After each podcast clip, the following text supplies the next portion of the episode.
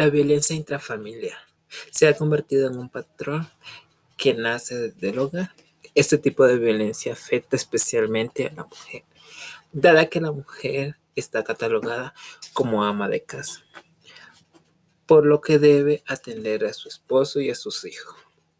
El principal tipo de violencia que sufre la mujer es violencia psicológica y física, y en ocasiones llega al femicidio.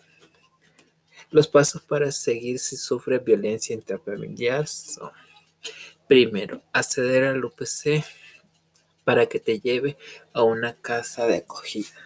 Dos, tener la valentía de denunciar a tu conviviente. Tres, llamar a un familiar para que te ayude a seguir con el proceso.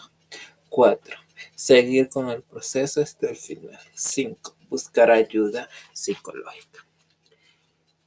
Teniendo en cuenta que no es lo mismo sufrir violencia intrafamiliar en una comunidad que en la capital. En la comunidad no hay rápido acceso a la seguridad y el, y el agresor tiene mayor posibilidad de cometer el femicidio. Por otro lado, en la capital hay más facilidad de llegar a tener una seguridad inmediata. Por lo tanto, el agresor casi no llega al cometimiento del femicidio.